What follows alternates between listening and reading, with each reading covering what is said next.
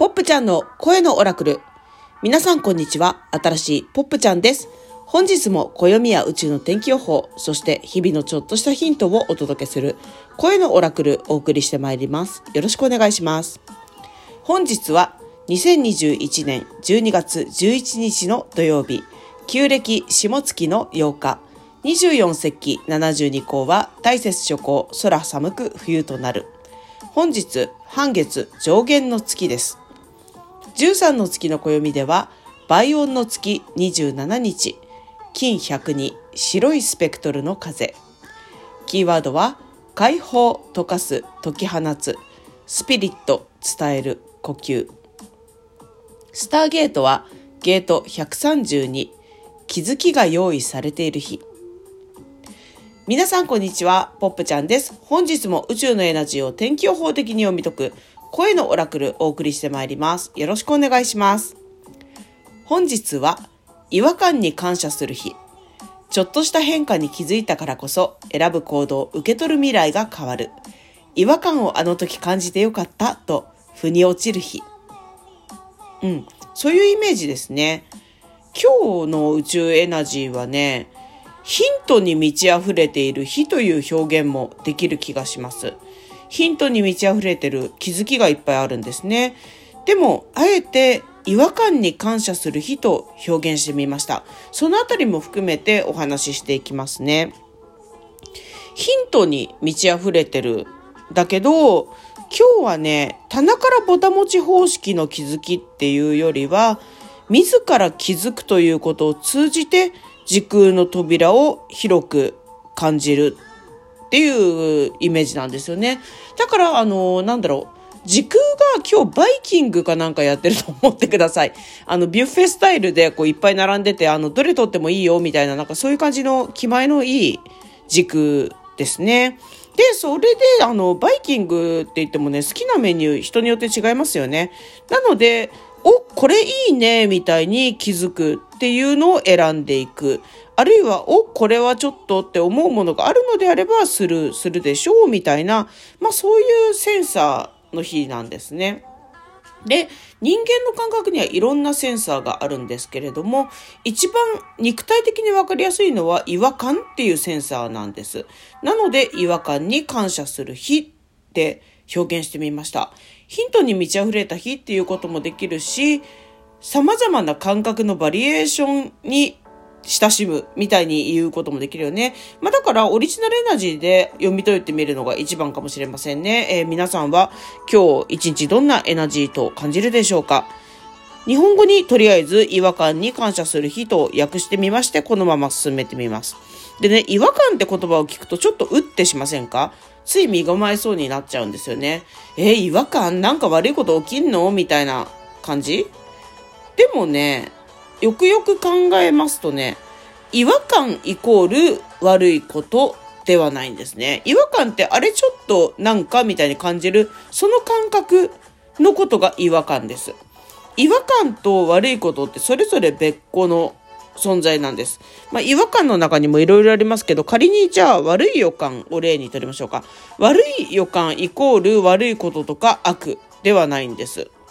で、この、まず最初に悪い予感っていうエナジーを受け取ったとしますよね。そうしたら、あの、どうするかっていうのが次の段階にあって初めて現実化があるんで、なぜ悪いことが、悪い予感の後になぜ悪いことが起きるのか。それは、悪い予感っていう違和感を感じながらも、しょうがないよねとか言って突き進むからもうそれは悪いこと起きるよっていう話なんですね。受け取ったエナジーの方向に糸を向けて進めば、それはその通りになる。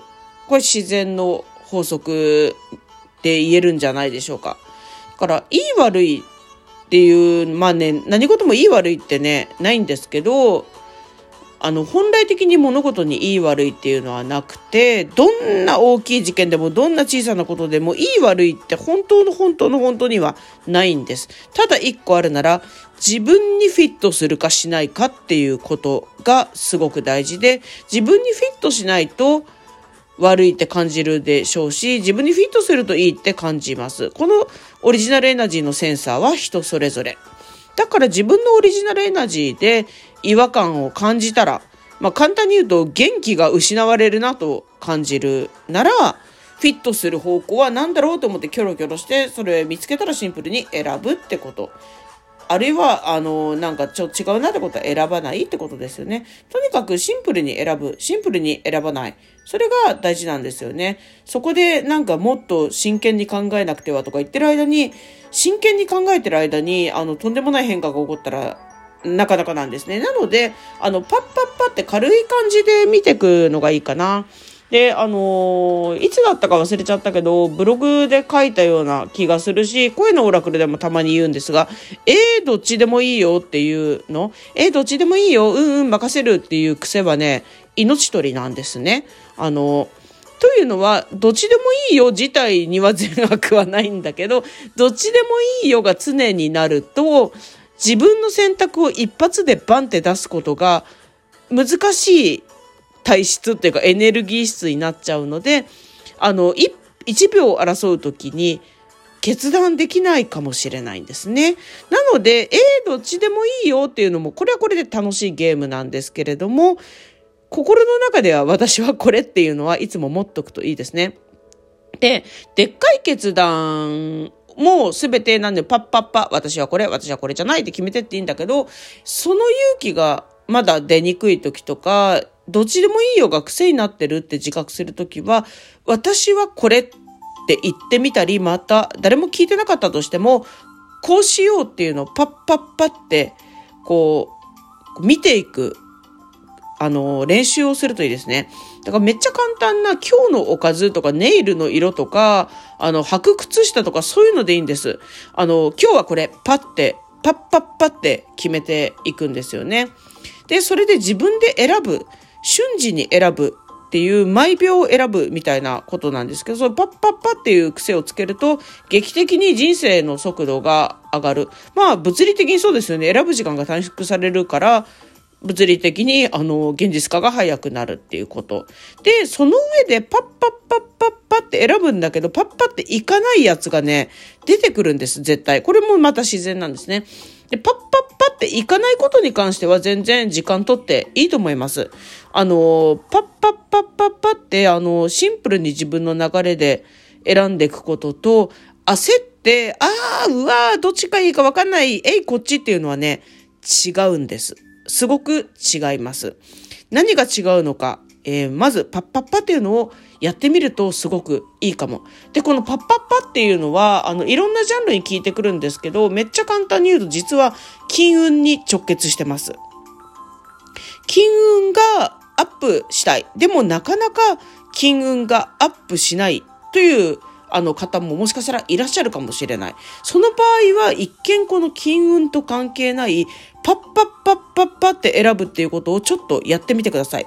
えいろんな方法シェアしてまして、YouTube だとあの500円玉をあのライトに貯めていく大吉っていう貯金箱の話とか、あの、遊び金さんとかいろんなね、あの、方法シェアしてるんで、よかったら、あの、飛び出せスピリチュアルっていう番組を検索していただけるといいかなって思うんですけど、あの、まあ、新しい方法としてパッパと選ぶっていう方法をね、ちょっとね、やってみるといいかもかもかもかもです。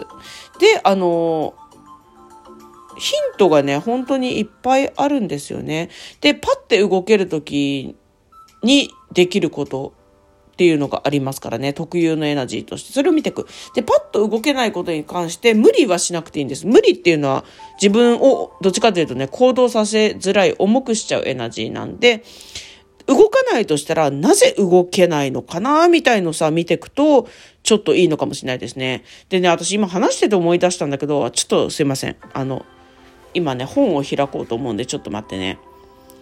辻真理子さんの毎日お伝えしてる数字のメソッドの中に、それの絶好のね、あの、お話が出てくるんだよね。ちょっと待ってね。12ページですね。ナチュラルスピリット感数字のメソッドの中に、こう、違和感の話っていうのがあるんですけど、まあ、時間軸の設定とカテゴリーエラーっていう話なんですね。で、ちょっと、この部分読んでみようかな。この3次元は時間と空間と意識を示す縦軸、横軸、前後の軸、X 軸、Y 軸、Z 軸の座標軸が交差した時点、地点を意図することが重要である。例えば、どんなに違和感があるものであっても、それが存在する正しい時間、正しい空間に移動させてしまえば、異質なものではなくなる。違和感を放つカテゴリーエラーのものが目の前にあったとしても、座標軸を使い、それを正しい時空間に移動させることができれば、何も問題は生じないだろう。異質なものに出くわした際に、我々にできることは以下の3点である。1、時間軸を変える。2、空間軸を変える。3、意識を変える。身近な例を挙げて説明すると、例えば、居心地の悪い部屋の中にいるときには、1、時間軸を変える対処法。居心地が良くなる時まで待つ。2、空間軸を変える対処法。部屋からさっさと出る。3、意識を変える対処法。その部屋を自分にとって心地の良いものにするか、意識を別のものに向けるなどがある。数字のメソッド12ページから13ページより引用しました。あの、ちょっとしたヒン、あのね、ヒント、まあ、だいぶヒントになるんではないでしょうか。違和感に感謝ですね。本当に違和感は気づきの宝庫っていう気がします。言い換えればヒントに満ち溢れている日、活用していきたいですね。と、喋っていたらまさかの キーワードとかスターゲートのお話をする時間が全くなくなってましたね。スターゲートはゲート130に気づきが用意されている日。金100に白いスペクトルの風。キーワードは解放、溶かす、解き放つ、スピリット、伝える、呼吸。皆さんもオリジナルエナジーで感じ取ってみてください。いつもお聴きいただきありがとうございます。今日も安全で大吉にお過ごしください。それでは、新しいポップちゃんがお届けしました。また。